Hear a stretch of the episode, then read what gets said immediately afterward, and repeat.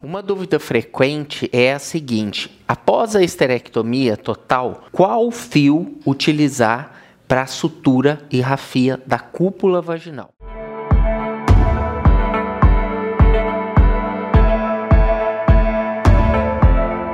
O que, que eu acho que é interessante nesse aspecto? Se você for fazer a cirurgia pela via minimamente invasiva, pensar que a cúpula vaginal ela está aberta o que, que é importante eu vejo na prática, na rotina diária? Geralmente é mais anatômico.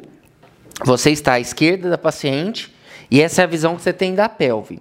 É mais fácil você fazer a sutura vindo da direita para a esquerda e encerrar a sutura no ângulo esquerdo. Só que o que acontece? Quando você começa vindo com a sutura, se você está fazendo uma sutura contínua, na hora que você está chegando aqui no final, o ângulo ele desaparece e fica difícil você realizar essa sutura. Então a dica minha é a seguinte: você comece a sutura com um ponto ou dois nesse ângulo. Aí depois você encerra o nó aqui, faz o seminós e encerra a sutura. Daí você começa no ângulo do lado direito e vem fazendo a sutura até você chegar nesse fio. Quando você chegar nesse fio, você amarra. A dica também, pegue sempre a mucosa. Então, quando você passar o ponto na serosa, aqui na parte de fora do lábio anterior, vire um pouquinho a parte de dentro para você ver que você está pegando mucosa mesmo. Esse é um dos pontos que vai fazer com que não haja descência da cúpula. Evite a hemostasia intensa das bordas do lábio anterior e posterior, porque isso pode ter isquemia também e facilitar a descência da cúpula. E eu utilizo de rotina dois tipos de fio. Ou a gente utiliza a poliglactina e pode ser ela de 2,0, ou eu utilizo um fio que chama de Veloc. O que, que é bom e ruim de cada fio? Esse fio aqui, de cima, os dois são fios, fios torvíveis, só que esse fio aqui ele é um fio que é não escamado, diferente desse aqui que tem as escamazinhas que você vai tracionando e ele vai fazendo a atração e fechando e mantendo a cúpula fechada. O interessante desse fio é que você pode fazer esse ponto, cortar e vir fazendo esse outro. Quando você tem o veloc, ele tem um lacinho no final dele você passa o ponto e faz a tração. E vem fazendo essa tração até aqui. Quando você chegar aqui, você vai ter essa pequena dificuldade, mas você consegue contornar também.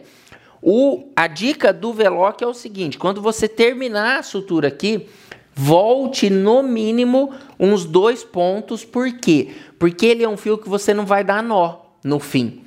Então ele precisa dessa tração no sentido contrário para ele fazer essa fixação e essa rafia intensa e não haver a descência da cúpula vaginal futura, tá bom? Então, o Veloc ele tem também os dois zeros, só que ele tem dois tipos, o de 15 centímetros e o de 30 centímetros. Então, você tomar cuidado quando escolher, porque se você não tem um volume muito grande de pacientes e não faz isso com frequência pela via minimamente invasiva, às vezes o de 15 fica muito curto.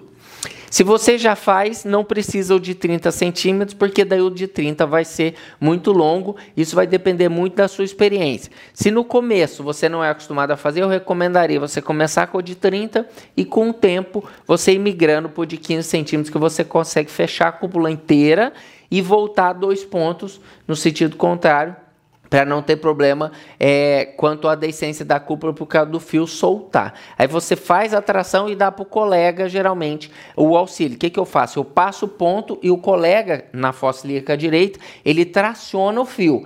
Ele tracionando o fio, a bexiga vai para trás, ao mesmo tempo que apresenta os lábios anterior e posterior da cúpula, e daí fica mais fácil para você fazer essa sutura. Ah, Marcelo, você faz com que mão? Eu, minha mão dominante é minha mão direita e eu tenho o costume de utilizar, então aqui é a cicatriz umbilical, eu utilizo três portais aqui.